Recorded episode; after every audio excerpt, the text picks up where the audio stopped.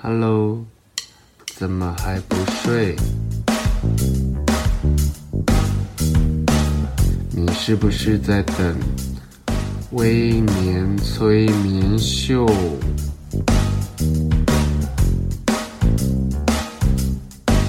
在还没有睡之前，赶快去帮我按个订阅。紧接着，我们就要开始今天的节目。Hello，大家好，欢迎收听今天的微年催眠秀。请问你是几岁意识到自己是月光族呢？我自己的话，我其实坦白说，我在帮别人工作的时候，一直都是月光族，很意外吧？但是大家如一听到月光族这件事情，一定是哈哈大笑，然后想说啊，没关系，我就是赚多少花多少，我过着无欲无求的生活。可是生活怎么可能无欲无求呢？毕竟我们现在有这么多贷款。包括有些人是房贷，然后甚至有些听众还要再还学贷。我觉得种种压力之下，其实没有人能过着你的净资产其实是有余裕的状态。直到我有一天，我在社群平台上，其实我是一个对于理财非常粗浅、拥有非常粗浅观念的人。直到有一天，我在社群平台上发现有一个人的贴文在告诉我他如何还掉学贷，然后当时我其实心头一惊。其实我现在快四十岁嘛，其实还到学贷也不过是几年前的事情。然后为什么你有些人会听众想说，哎，你经营得很好啊，然后你也赚很多钱啊，你之前的收入也不错，为什么你会拖到三十几岁你才慢慢把学贷还掉？然后所以我就今天邀请到那篇贴文的主人节约男子来分享一下他如何去看待开源跟节流。我们欢迎节约男子。威廉好，听众朋友大家好，我是三十节约男子。Hello，你好，哎，我们可以聊一下你的职业背景吗？因为我们了解你跟认识你，其实都在自媒体上面嘛。然后很好奇，因为你偶尔会在自媒体上面分享你以前的工作经验，嗯，可是你可不可以跟我们的听听众介绍一下你之前的工作是什么？嗯，其实我之前工作就是一般的职员，然后领着三十三 K 的薪水，这也就是大家认识我的时候知道的那个薪水的等级嘛。那其实其实我之前就是呃，跟大家一样，我觉得好像从二十几岁出社会开始，然后就想先试着从比如说大学学过什么，然后先尝试呃，因为像我是从事平面设计相关工作，那我就想说先做做看设计的助理啊，然后我也尝试过什么餐饮业，端过盘子，那我也有接过，比如说呃，朋友找我去当 model，那我也去试着当 model，因为那个钱比较多嘛。对，其实我的呃职涯历程都还蛮断断续续的，就是可能做个几年，然后我就换工作。那我想要尝试一下，比如说不一样的职涯是怎么样的经历。我还蛮喜欢去尝试各式各样的一些工作，所以我后来也有去呃日本打工度假，然后探索一下自己真正喜欢什么这样子。对，所以其实我自己的话有待过日本快三年时间，然后呃在台湾工作也大概呃几年的时间，因为还要当兵啊，然后还要就是就是之前因为呃去交换学生的关系，所以有就是延毕，对，所以我就是。跟大家有点不太一样，就是有点断断续续的，不知道自己在干嘛。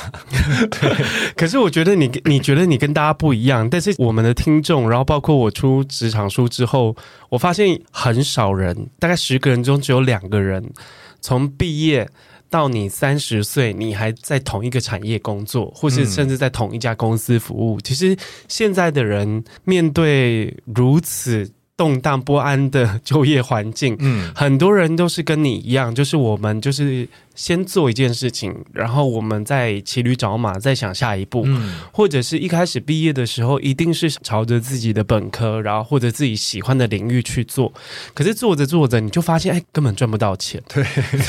然后就我很好奇哦，你你说你领三十三 K 是几岁的时候？嗯、呃，是我二十九岁从日本打工度假回来的时候。哇，你快三十岁，然后你的工作只有三万出头。对，你那时候住家里还是租房子？我那时候是跟家人住在一起，真的是好累嘎仔的。因为因为对我来说，如果现在在诶往回推，也大概就是疫情前的时候，嗯、对不对？那时候台湾的就业环境，其实，在台北你要生存的话，我之前粗估啦，过得稍微舒服一点，至少薪水要四万五。对对，然后包括有一些人可能要固定每个月有一定的负债的清偿的配额，没错。然后还有一些人可能要去。缴房租，然后要面对自己的物质欲望，然后甚至每一天你还有固定的三餐。我那时候有一个同事就是很特别，因为嗯、呃、那时候嗯我们姑且不讨论他的那个有可能被猜测到是谁，但是这个同事现在还在台面上做自媒体，嗯，然后但是那时候他最经典的事迹就是，因为他为了要经营。他的布洛克的形象，嗯，时尚布洛克的形象，他会去买名牌，可是全公司都知道他是借卡，就是负债的状态去买名牌，然后甚至他一天可能已经病态到，就是可能三餐都吃伟力炸酱面，啊、然后所以我就觉得，我那时候我觉得我也某一个程度是佩服他的那个精神，就是他真的很想经营出一个他可以买得起这些东西的。形象，可是对我来说，因为我金牛座嘛，比较务实，但是我大部分钱都花在吃喝玩乐跟享受上面，嗯，所以我也没好到哪里去。但是我其实对于那样子的。用钱方式是感到不可思议的，对，因为我觉得至少你生活要过得舒服，没错，你不能让自己三餐吃泡面，你偶尔也可以吃满汉大餐，就是单价比较高一点。就是对我来说，就是其实那是有点病态的方式。可是就他的立场而言，其实我跟他聊过，他觉得是他在投资自己的未来，嗯，然后甚至我觉得投资自己的未来这一件事情，其实我也跟家里争吵过，嗯，他们会觉得你一个月领那么多钱，那么多薪水，或者是你赚的。这些钱，为什么你也你要有这些如此豪奢的消费行为？嗯，然后可是我其实一直都不晓得，就是月光族这件事情是一个讥讽，它是外界对于这种比较天真的人讥讽的一个形容词。很多人会觉得月光族就是一个好像无关紧要、不痛不痒的一个称谓。嗯嗯嗯。可是其实我意识到月光族这件事情其实是有危机的。嗯。因为我们在风平浪静的状况下，你月光是很浪漫的事情。嗯，可是如果你一旦起了波涛，就是如果你要付，突然的要付一笔钱，有些人可能是我最听过最长的就是第一个。家里有重大变故，对，可能有亲人生病啦，或者甚至自己生病，然后那时候又是没有保险，也没有任何的呃任何的金源的状况下，你就自己要独立的去负担一笔额外的开销，嗯，那时候就会从月光族的梦幻生活里面突然惊醒过来，对，我怎么可以每个月都没有剩下？多少钱的这样子活下去？嗯，然后我自己其实是那时候会对月光族有警讯的时候，那时候呃还在上班，然后我记得我那时候的薪水好像是四万八，嗯，就已经还不错，就三十多一点点的时候领那个薪水。可是有一天呢，我就因为我一直以来就是过着好像很舒服，就是精神跟物质上都被满足到生活，但我没有。实际的去购买很多东西，但是我自己的用钱观就是对吃的、对享受的，我就是很舍得花。嗯，这个部分我们可以待会再聊聊看原生家庭的部分。然后，但是我自己是有警讯的是，我的父母突然因为生病而要开刀，嗯，需要一笔大钱，可能那时候是需要二十几万。嗯，然后我们几个兄弟，我们三个兄弟。唯独我是拿不出那一笔钱的，嗯，就是我们要在群组里面讲好爽的时候去就 share，然后可是我私底下其实我的父母就会知道我其实是没有能力，嗯，去跟人家分这将近十万块的，因为我自己，他们对于两个哥哥跟弟弟的说法就是他在外面生活其实很辛苦，嗯。然后其实他付房租，他要付什么什么的什么贷款什么什么钱，其实他每个月就是打拼打拼。因为我的爸妈都知道我的经济状况就是打拼打拼，嗯。然后偶尔逢年过节要包个红包给爸妈，嗯。可是那时候我我的母亲就会提醒说，我不晓得你在过什么样子的生活，但是就像现在这个状况，我不希望你是将来是自己遇到的时候，你是没有能力的去面对，嗯。你现在还有哥哥跟弟弟，或是家里还是有些存款，我们可以一起分担掉这个突如其来的意外。可是，如果以后你现在是一个不婚主义者，你以后自己一个人单身的时候，你要想想看。这样子的打拼的生活，你要过多久？嗯嗯。然后我就跟家里有点争执，我妈就会去了解，哎，你为什么平常？因为我妈看得到我的脸书跟我的现实动态，嗯嗯，她会觉得我都过着吃喝玩乐享受的生活，为什么要去跟着别人？你明明没有那么多，应该说你明明可以把这些钱省下来，比如说你不要那么常搭计程车，嗯。你不要那么常去吃高级餐厅。然后我我那时候比较天真，就三十出头岁，就是其实想的也比较简单。我就说，其实其实我有我的生活圈跟人际圈要经营。其实这些朋友其实有替我带来的其他的你隐形的收入，嗯，确实是这样子。就是，但是我自己被放在那样子的生活圈，是到某一个时间点发现，哎，其实我其实不适合那样子的生活，嗯，因为他们都是衣食无缺的人，嗯嗯，我们其实是靠自己自力生活的人。就是我很想听听看。这是我对月光的觉悟啦。嗯，那你自己，因为在书里面你有提到你的月光族人生嘛？对，你是到什么时间点才意识到月光族这件事情是母汤的？其实我觉得刚刚威廉说的有一个点是蛮重要的，就是你可能必须要等到一个，好像你有一个生病，家人生病啊，或者说你突然需要一笔钱的时候，你才会突然意识到说，理财这件事情在你生活中是很重要的。对，那其实之前我也是跟威廉差不多，就是虽然说我的薪水比四万八差很多了，就是一万多嘛，但其实我觉得，呃，我领着这个三万三的薪水，然后在台北过这样的生活，好像我自己结合可能断舍离的关系也好，或者说我住家里的呃也好，就不用付太多钱，所以我可以就是过着比较好像不用太过有压力的生活。那我自己因为这样子的呃性格，可能也不追随名牌啊，或者说呃没有去很喜欢跟人家去社交的这种行为。所以三万三，其实，在当时的我来说，他的呃生活费对我来说是足够的。那我觉得月光族是因为我之前因为没有理财的一些想法，然后我的原生家庭可能也不会告诉我一些理财的观念，所以我就是这样子一路带着这样的想法跟理财观、价值观，然后到了快三十岁。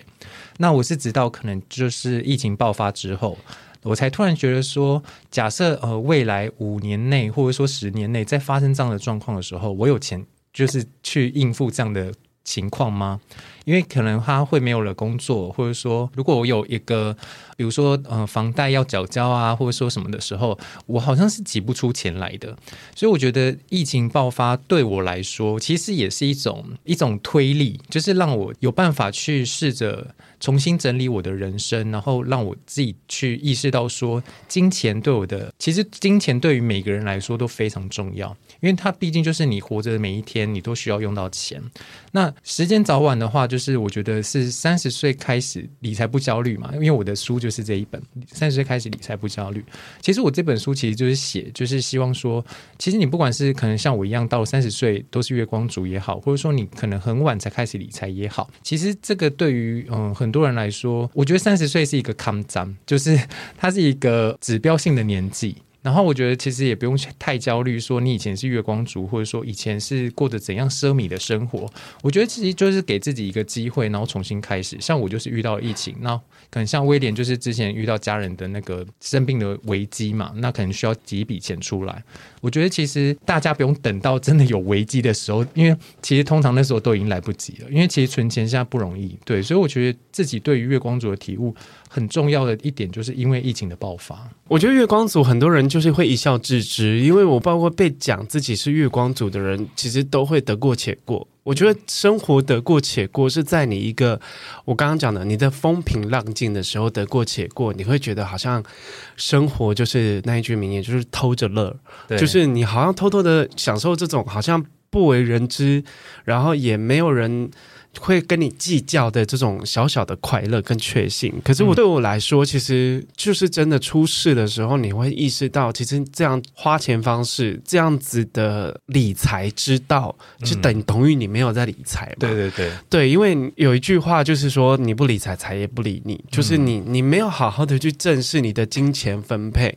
然后我很好奇，你在那时候三十三 K。然后遇到这件事情的时候，这么少的钱已经很少了，你要怎么去分配？怎么理它？我之前的话是透过记账，就是大家就是很讨厌的记账，嗯，所以其实我一开始就是呃，因为现在有很多 app 可以使用嘛，那我就是每天花了多少钱，我就把它记录下去。那其实我一开始也没有想，因为我很讨厌数字这个东西，所以其实我一开始也是很排斥记账这个东西。但是我会觉得说，既然我想要重新开始理财的话，我势必得知道我的金流状况，就是我每一个每一个类别，比如说自装费啊、餐费，或者说我给家人的孝敬费，应该要是。多少？那我就依照比例，就是把它每个月这样子结算下来，然后知道金流状况之后，我就可以设立我自己的预算。所以其实我蛮建议大家，假设你真的很讨厌记账的话，可以先记账个三个月左右，因为其实我觉得每个人的薪水，他的薪资幅度就是那样，所以你的花钱也不会，比如说你领三万三好了，其实你花钱也不会可能花到十几万那种，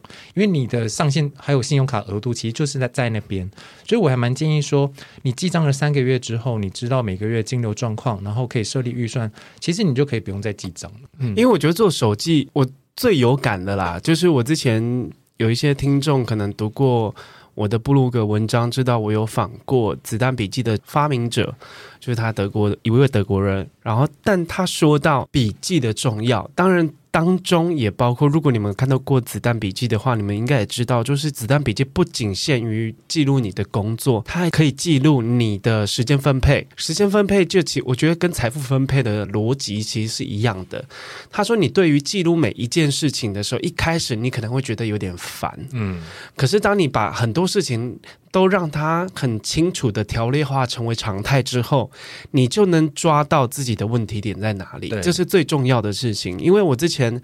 其实刚开始成立自媒体的时候，其实我还蛮幸运的。那一次的访谈，我真的学到非常多，然后学到的最多就是时间管理的问题。嗯，因为时间管理是我不晓得为什么我会忙成这样。嗯，然后可是因为我有很多事情想要做，可是为什么别人就能高效率的完成？可是为什么我的我得用掉很多倍的时间，我才有办法做到大家看到的那个样子，固定的产出，然后还去有时间写书，然后还要宣传，嗯、然后干嘛？就做了一堆，包括像现在节约男子的生活步调，也觉得，哎，我我的时间好像永远都是不够用的，嗯、然后我很容易疲乏。可是当我开始很诚实的记录我每一个每一项花费的时间。每一项工作到底要耗费我多少心力？因为大家都会知道，我们有一个叫东西叫行事历。对，然后节约男子刚刚也说了，里面一定找得到你习惯用的记账的 app。嗯嗯，你不要随便糊弄你自己。对，就是你一定要非常，他有他有提到，就是一个观念，就是你今天以为你一个小时可以做完的事情，其实你花了三小时，你就诚实的记录上去。你以后你就会知道，说你做这件事情的时候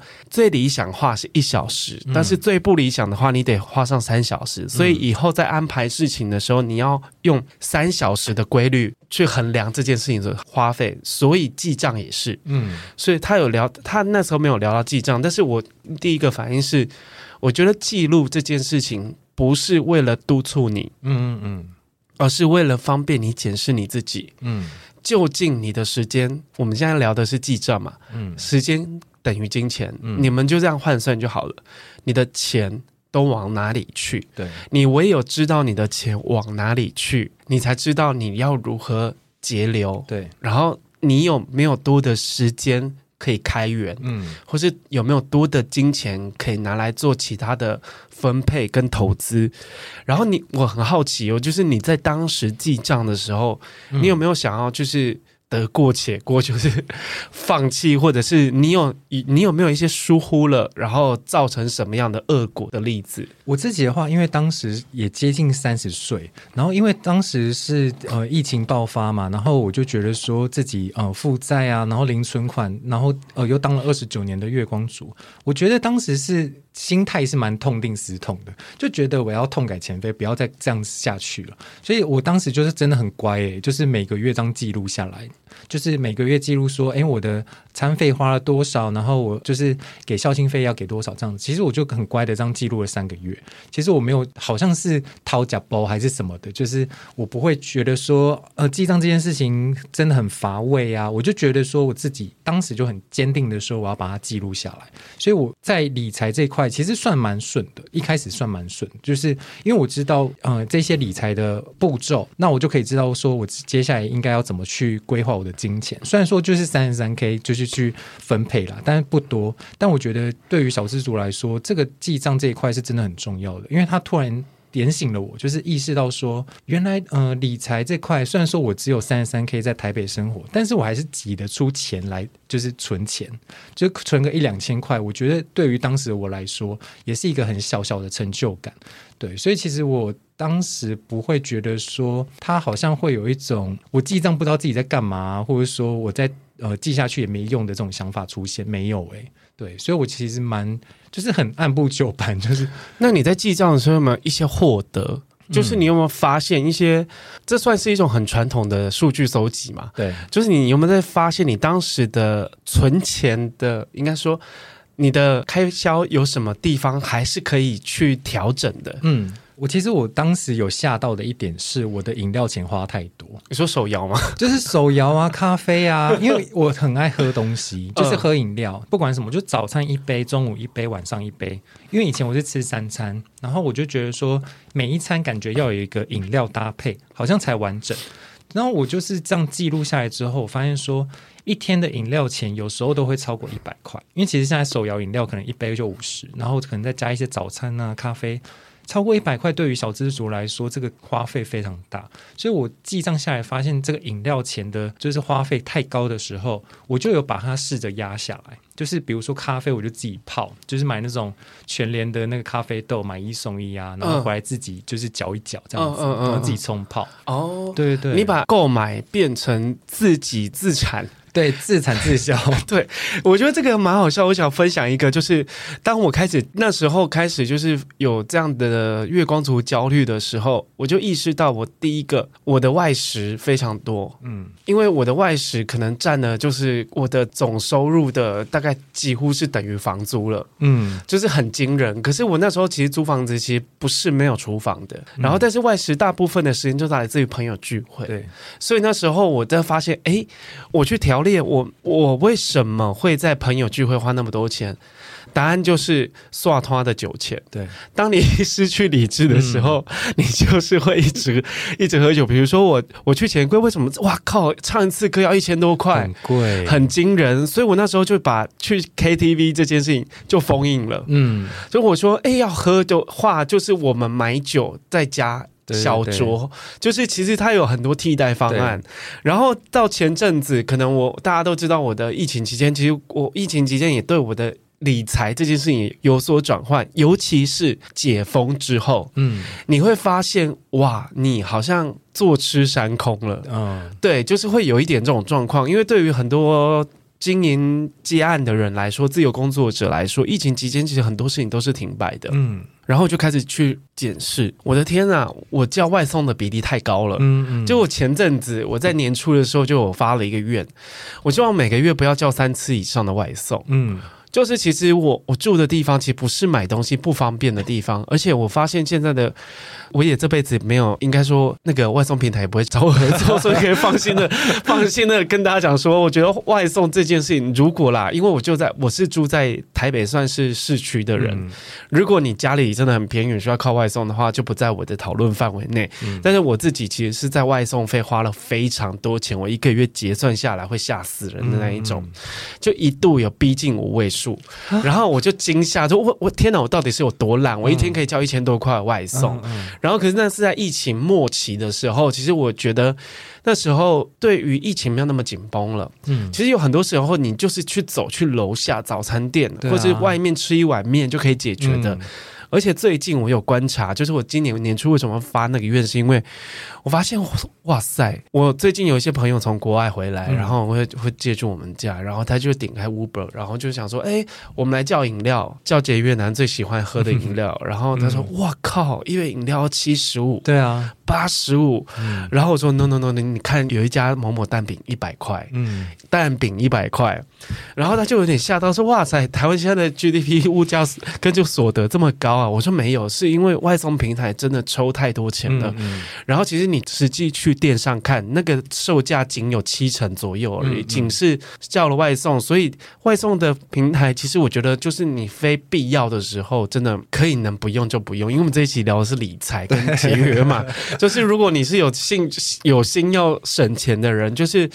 其实对我来说，这些都是额外隐形你几乎看不到的支出。对，等到你记账累积到，因为我自己到现在还是没有很明确的记账的习惯，但是你总会收到账单吧？嗯，你总会收到你这个月在某一个平台消费多少的那个 email 吧？嗯，就其实我其实吓到，就是为什么可以花这么多钱？嗯。在这件事情上面，我只需要走出去三分钟，我就可以省掉两百块。对，而且我食量又很大，嗯，然后我吃饭一定是要有汤、有菜、有主食。嗯、慢慢的，我会发现，哎，其实自己做饭，对，或者是自己随便吃一点什么，家里随便煮一煮，嗯，其实一餐很快就打发掉了，嗯、而且你不用。我觉得最这种让我困扰的是，当你选择很多的时候，反而那又是一个浪费时间的过程。嗯、对啊，你这边 App 上面滑，嗯、啊，好想吃韩国料理，哎，今天又有丼饭感也要不错。嗯，我曾经一个早上，我就是光选一个早餐，我躺在床上已经半个小时，我还选不出来。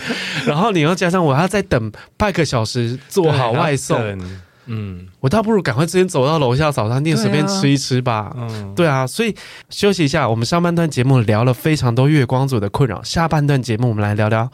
你如何建立正确的用钱观念。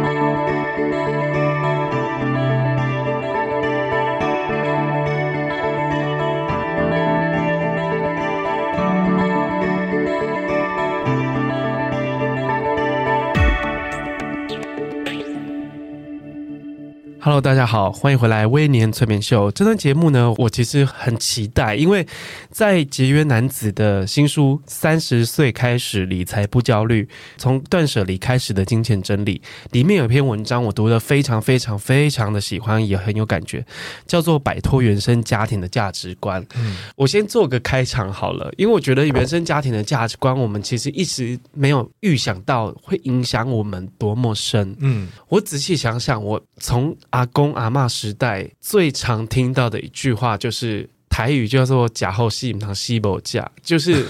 这我听不懂。听你听不懂吗？你听得懂台语，但你不知道它的意思是什么。好，它的意思就是它就是个俚语，就是我们宁愿吃死撑死，也不要饿死。嗯，就导致于我们整个家族的用钱观念就是我们。会在吃东西上面非常的豪奢，跟快要我觉得快要有点浪费了。嗯嗯，因为我的奶奶，因为我们小时候大家大家庭嘛，就是我们会回乡下去过年，然后我们我又是奶奶爷爷奶奶带大的，嗯，只要有亲戚聚会的时候，然后呢，那的时候小孩子就是那时候人又多产，嗯，我奶奶生了七个，然后每一个小孩平均生了三个。就是两到三个，就是一家子，就是大概要煮的饭是二十多个人到三十个能量。你会看到我奶奶，她会用一个很夸张的，你你小时候有没有用过一种铝盆洗澡？嗯嗯、好像有诶、欸，就是很我们这哎 baby 对 baby 的时候，在阿公阿妈家一定会看到一个类铝盆、嗯，对对对，他会用那个煮汤，那个是板的用的，对对对对对对，就是我们家一定是需要多人数多到用那一种。那一种锅子在煮，在大灶上面煮汤，然后炒菜或者是煮料理。但是我奶奶有一个不好的习惯，她就是喜欢看到剩下来哦，真的哦，她会觉得吃完了是不是不够，嗯，就导致于影响到我觉得子子代的子孙们的用钱方式，就是我们宁愿东西过剩，也不要没有，嗯。所以我，我我其实我的姑姑们都有很轻微，没应该算严重的通货症。嗯，我们家代代相传最有名的就是冰箱，哦、冰箱一定是会有一家会有两个冰箱，然后冰箱每一个东西，之前网络上不是有一张梗图，就是请你晒出阿妈家的冰箱，就是红白袋子塞一堆，塞到炸掉，对对对，然后可能会找到三年前的什么鲍鱼罐头已经过去，对，嗯、就是舍不得丢，因为我们在买的时候已经有一点囤物症了，嗯，可是其实我们没有去算准那个消耗，所以我觉得原生家庭的价值观对我来说，其实即便隔了两代。一两代到我现在是第三代，确实还是影响着我。包括连我弟弟，我弟弟有一个小孩，我们就是他在买他的东西的时候，也我觉得也无形中让他有很多过多的选择。嗯。然后我想聊聊，就是你在这篇文章，我读到这篇文章的时候，我讲说，哦，真的耶，嗯，就是影响到我，导致我们之后会这么穷的原因，就是我们赚的根本没有爷爷奶奶那么多啊，因为我爷爷奶奶的时候生活家境算是不错的，嗯，就是我们赚的没有那么多，但是我们已经承袭了原生家庭的那种花钱的价值观，那我们该怎么办？哎，其实我之前家里状况其实跟威廉有点像，就是冰箱也是塞满塞好的那一种，然后红白袋子一堆，但后来我回来台湾就是二。九岁的时候，我就觉得说我应该要把断舍离这个观念，然后分享给家人。所以其实我那时候回来的时候，我觉得家庭有因为有一些观念的差异，所以当我把这个断舍离的观念导进家里的时候，其实会有一些小小的纷争。对，因为那时候我会觉得说家里好像有一些囤物症，然后或者说不知道该怎么去整理的这种状况发生。然后呢，我因为我我是借由断舍离，然后才开始理财的，所以我会觉得说断舍离这一块对我的身心有帮助，对我的理财也有帮助。所以我当时也是想要把这件事情分享给家人。但因为家人就是对于理财啊，或者说断舍离这个其实完全没有观念，他们会觉得说，其实即使到现在哦，有就是前一阵子我跟他们聊到说，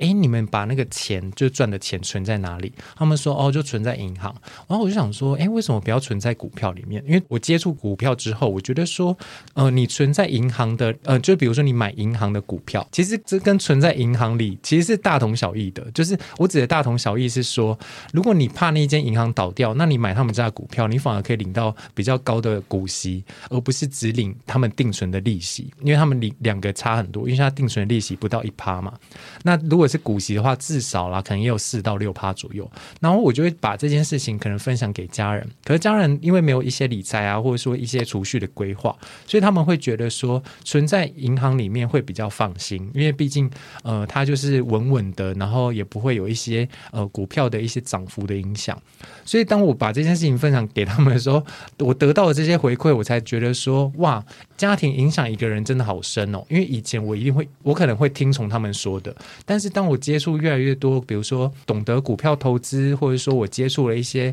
呃书籍，认识了一些书籍，就是理财投资理财书籍。还有一些呃，比如说财务规划书籍之后，我才发现说，原生家庭它带给你的影响，就是它会潜移默化的，就是比如说他的用钱习惯也好，或者说他们呃买东西的习惯也好，像刚的说到囤物症嘛，其实我觉得多多少少都会带到我们，就是呃我们自己的之后的价值观呢，我觉得都很明显。超明显的啊！我妈最常，其实我爸妈其实就是一个那个对照组，因为我爸生长在，就是因为我爷爷那时候其实是有点像是公务人员，嗯，就是其实那时候公务人员其实过得其实算在乡下地方是过得蛮舒服的，就是、嗯、然后那时候我爷爷的习惯就是购买购买土地，嗯，他就是会把赚来的那些供奉啊，因为每个月还可以领到一些公粮，嗯，就是他会拿来拿来就是购买土地，所以有一度我就是我们家我我们乡。下那个村子，其实有一半的地都是我爷爷的，哦、然后大户哎，就是大户。可是后来，其实我爷爷也是一个，就是。比较有社会责任的人，就是当时政府要征收地，因为像他地方有很多地方要开路，嗯，或者是要征收什么什么地，他会就会捐地，就会让出去给别人开路。嗯嗯、可是我觉得那样子的财大气粗的状况下，影响到我的父亲，嗯，因为我的父亲虽然没有同物症，因为可能我觉得女性可能 女性听众们可能会比较有严重一点的同物症，因为女性可能会稍微有点危机意识，说，哎，万一我要用什么东西买不到，或是有什么好用的东西，就是一次买多会比较便宜，嗯。可是我爸就是会在开销上面，即便他后来经历过生意失败，他会在怎么说？我觉得人没有经过力重大的打击，你不会改变你的用钱方式。对他就是会比较没有去节制的去使用，或者是太过度乐观看待他既有的资产。嗯、我拿我妈妈来做例子好了，嗯、我妈妈从小生活，因为我妈很小就单亲，嗯，然后所以她我的外婆是一个人养养六个小孩，嗯、然后就是一个务农，就是非常非常辛苦的生活。我妈妈完全没有土木症，嗯，我妈妈不囤东西，我妈很会丢东西，嗯，然后这次我们我们有一些什么，呃，我妈会去算，就是呃快过期的东西，她就不会买，嗯，就是她会去考虑到这种很细的，比如说我们我现在很消，他们就会去看那种机器品，嗯、就是有时候我们自以为小资，然后去看机器品，然后机器品，其实你买买很多机器品，其实。某一种程度，它最后你没有在期限内吃掉或用掉，你就是浪费。对，我妈就是非常不喜欢人家浪费，然后我妈也没有像我我的父系那边家族的那一种囤物症，是因为她从小接收到就是钱是很珍贵的，嗯，就是她能购买的东西非常有限，所以她一定要一次。买准。嗯，就是我今天我妈很详细，她会自己去看那个制造日期。嗯，就是这个东西一做，然后她说效期剩下半年。嗯，即便她再便宜，她都不会买。就她是一个非常人间清醒的人，对，甚至她会主动的去丢我们的东西。然后我小时候很生气，因为我就是我自己去念旧，然后有轻微的囤物症。嗯，我说那我什么什么什么什么什么要用的？我说妈，那个东西在哪里？我说丢掉了。我妈就说你已经放了很多个月，嗯，它都。已经怎么长霉了，或者怎么你根本没有在用它？对，那个东西放在那边很占空间，你要不要把空间留给有用的东西？对，所以当下其实我小时候都一直在为我妈妈乱丢东西而吵架。可是我后来意识到，其实她不是乱丢，嗯，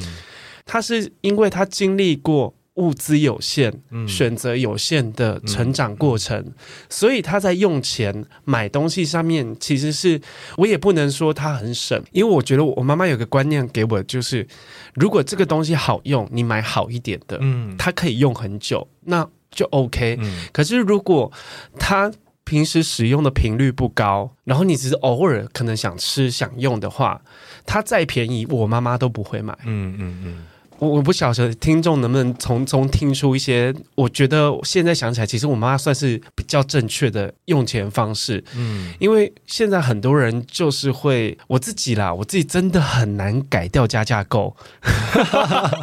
真的假？你说屈臣氏那种加价购，你不是你？我就无法抵抗加价购，然后甚至我很常在网购的时候会发现加一件多少钱，嗯，可是事实上加那个东西我根本没有在用，啊、或者是说我家里会有很多很多牙膏，嗯，就是我我会无意识的可能回去翻一翻，发现我柜子里面塞了好像好像还有二十片面膜，我就是在无意间 无意识好像中邪般的时候去加价购，嗯、然后你当时根本没有用到，你就把它收进某一个柜子，嗯。然后我又不是一个很会收纳或者记性很好、会记得东西在哪里的人，所以我很常不小心翻到，哎，为什么突然间我有三盒化妆棉？嗯嗯，然后我为什么有那么多面膜？为什么突然间我有八条牙膏？三年前对，然后全部都过期了。嗯、然后就是这种状况下，然后原生家庭价值观对我们来讲其实蛮重要的，可是你要如何去摆脱？我觉得其实也不是摆脱，应该是说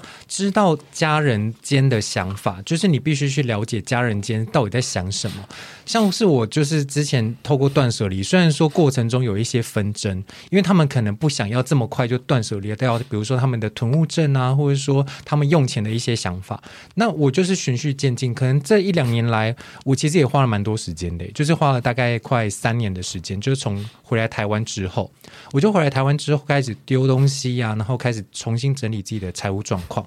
然后我就会发现说，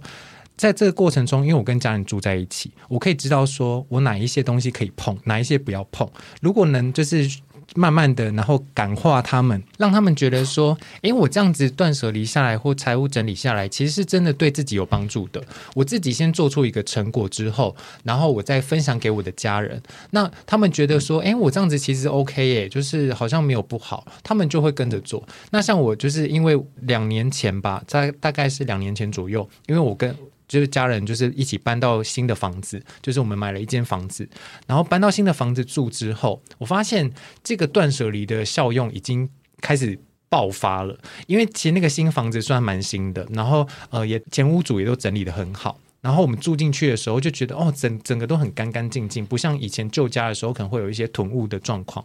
那我们想要维持那个干净的状况，但是因为我两两三年前就已经把那个断舍离的观念慢慢的跟他们分享了，所以到那个新家的时候，我发现说可以有点无缝接轨，就是让他们觉得说，哎，这样子呃状况也很好，然后我的金钱整理也很 OK。然后他们就会觉得说，好，那我们也接着，我们也这样试试看吧，因为他们已经看到一个很明确的一个成果了，对，所以其实我觉得在。不管是财务整理，或者说从断舍离的这种整理，其实我觉得原生家庭就是要花时间去沟通，也我也不能说完全就是要摆脱啊，或者说什么，因为其实我觉得潜移默化，内心一定都还会有一些种子，就是已经生根在里面了。我觉得真的没办法，就是完全的去剔除掉它。但我觉得，嗯、呃，你可以多接触，比如说别人的想法，或者说别人正确、比较正确一点的一些财务观念，慢慢的去。呃，比如说分享啊，或者说什么的，然后我觉得家人毕竟就是很难得能在一起，我觉得就也不用去。去说他们怎么样，因为毕竟他们也有他们自己的原生家庭的一些想法，比如说妈妈，那可能阿嬷带给他什么样的想法，或者说他在过去人生历程中有发生了什么样的事情，让他没有办法去改变这样子的金钱观也好，或者说囤物症也好。我觉得其实呃家人之间就是一起，我觉得就是一个共同体，所以我觉得我自己不会一直说。一定要摆脱，或者说强求别人一定要怎么做，因为我觉得每个家庭他面对的状况跟个人遇到的一些呃现实生活状况真的很不一样。对，对，所以我觉得，我就慢慢来，也就是循序渐进。然后，如果能沟通，就先沟通吧。我觉得，然后也慢慢的审视自己的状况，这样。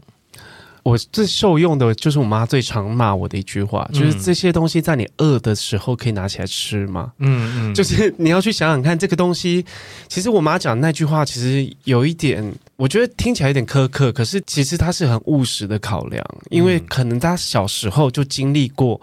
家里没有东西可以吃，嗯，或者是说财产，他们金钱可能。外婆的收入有限，每一个人很小都要出去打工，他知道钱的重要性，嗯、所以无形中，在我爸爸经商失败的时候，我妈妈却是拿得出钱来的，嗯、因为她是有储蓄观念的人。嗯可能即便到后来，可能我们家里的生意收掉结束之后，他还是有出去打工，嗯，赚钱，他是有谋生能力的，嗯，所以我觉得这一点，我觉得就是给像我这样子 生活偏向挥霍的听众们来说，其实我们要提时常提醒自己，有一些东西是不是我们带不走，嗯，然后有一些东西是不是它变成钱的时候会更好用，嗯。因为可能有很多人会有收集癖、收集狂。我像我自己，可能遇到什么，我就是没办法，我就是很爱买什么什么什么。嗯、我们会给自己一个得过且过的但书。可是我觉得你的对于精神上的满足，讲难听点就是挥霍，就是你要有限度。对、嗯，就是你要基于一个可能你要正常比例的状况下，我每个月会有一笔自己就是任性的钱。嗯，你可以这样去分配。那很好奇哦，因为在书中你有刚刚有讲到，你有在日本生活三年。嗯，那对我来说，我觉得在外工作其实是冲击价值观。嗯，一个很很明确的转捩点。对，那你是自己是不是也有一样的经验？那那段过程对你往后的人生的财富分配有什么样的影响？其实那时候我出去日本的时候，原本是想说，就是有一种好像嗯，出去工作有一种。因为我家人还有我的家族啦，都是没有出去国外留学啊，也没有工作过的经验的。然后我就觉得说，出去工作再回来，感觉好像要一种光宗耀祖的感觉嘛，还是怎么样？但我就是出去了，然后我就觉得说，就先试试看。当时我是就是我去表参道做精品业，然后每个月领了六到七万元的生活费，就是呃薪水了。然后我就觉得折合台币吗？折合台币六到七万。Oh. 当时我就觉得说，哎，这个好像还 OK，反正就是先试试看啊。然后，因为我当时的目的是想要再体验一下在日本的生活，然后我就觉得说，就先做做看。那我做着做着，我就觉得好像，嗯，其实有点不知道自己在干嘛，因为有一点。跟当时想的不太一样，就是会当时会觉得说，我要在，因为我其实打工度假跟留学是有间隔的。我是先回来当兵，然后在台湾工作一年之后，我再去打工度假，就想说趁三十岁之前再出去。然后做着做着，我就觉得好像自己跟精品业也没有到很喜欢，然后就是我也不知道自己在干嘛。然后我觉得就刚好吧，就是疫情爆发之后，我就好像趁势，然后就这样就是逃回台湾了。对，其实我。当时也没有想太多，就是想说就在那边待待看，也不知道自己要待多久，是完全没有规划的，对啊，就想说就试试看，反正趁年轻，对。就是毫无规划，就是这样待下去了。然后疫情爆发之后，就回来台湾工作这样子。那你在疫情旅馆，因为书中有提到，就是你在疫疫情旅馆的时候，有顿悟一些什么理财之道，对不对？嗯，那时候我就觉得说，因为其实我这那时候是付不出防疫旅馆的钱，虽然说他那时候政府有补助了，但我就觉得说，那几万块我都付不出来。然后我又三十岁，我到底在干嘛？然后我姐就说，没关系，你就你就先回来，我那个防疫旅馆钱我帮你付。然后我就在那两个礼拜隔离的时候，我就有点觉得自己有点没用，好像觉得自己已经陷入了人生的谷底。然后又逃回台湾，那我不知道自己到底在干嘛，然后未来也不知道做什么。因为其实我那时候就有边看工作，然后我就边看的时候，我想说，哎。这个工作现在呃三十几 K 我还 OK，我还能做吗？回不去了，而且那时候很难找工作。对，那时候疫情爆发的时候，我就想说到底是怎样？就是因为那时候有裁员啊，然后减薪，然后无薪假都有。对，然后疫情也不知道是怎样，因为那时候都是未知数。对，然后我就在一起呃，在防疫旅馆里面，就是好好的审视一下自己的财务状况，然后我可以怎么做。所以当时其实那时候找到三十三 K 的工作的时候，其实我是蛮开心的，就觉得说好，我就先做，反正至少一份工作这样子。嗯，好，节目的最后呢，因为我们今天聊的也差不多了，月光族们现在还清醒吗？有没有意识到自己生活其实是充满有很多未爆弹呢？节目最后，我们请节约男子来介绍一下他的新作品。我的这本书《三十岁开始理财不焦虑》呢，其实主要是想要分享我过往的一些，呃，不管是原生家庭带给我的观念也好，或者说在经营自媒体的过程中，有一些遇到哪一些粉丝提供给我的一些想法，然后再结合我自身的一些观念，那我就结合起来分享给大家。主要是想分享说，其实即使是像我一样二十九岁、三十岁才开始理财，然后也不用去太担忧说我现在来不来得及，或者。说我现在存款可能才不到一万块，也 OK 吗？其实我也是从去年才开始真正有开始存到钱，因为我是去年大概五月的时候吧，那时候存款只有两万多，但是我就是短短的时间，就是运用自媒体啊，或者说运用一些开源节流的方式，让自己快快速的存到一桶金这样子。所以我觉得每个人都有机会，然后每个人都有一些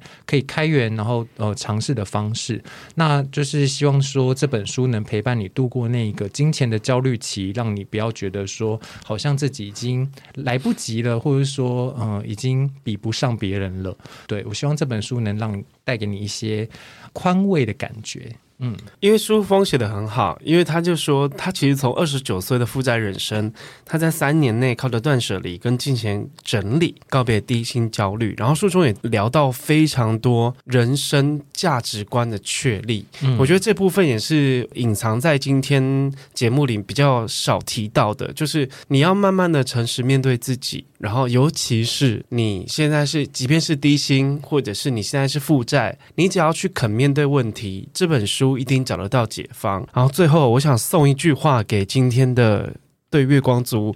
这个节目有感的听众，就是讨厌数字的人，最后都会被数字吞噬。嗯、因为我其实是讨很讨厌记账，然后我对数字也是就是能能避就避。但是我慢慢了解到，你不去面对你真实的生活上的一些数字面向的问题，嗯，你永远都不会发现自己。其实是处在生活在危机里面，不是舒适。对，好，希望大家可以去购买《三十岁开始理财不焦虑》，然后也可以到各大平台去追踪《三十节约男子》。有没有人说三十真的很难念？有，因为我后来取名之后才发现，哎，三十节好难念哦。对，好，谢谢大家，谢谢，拜拜。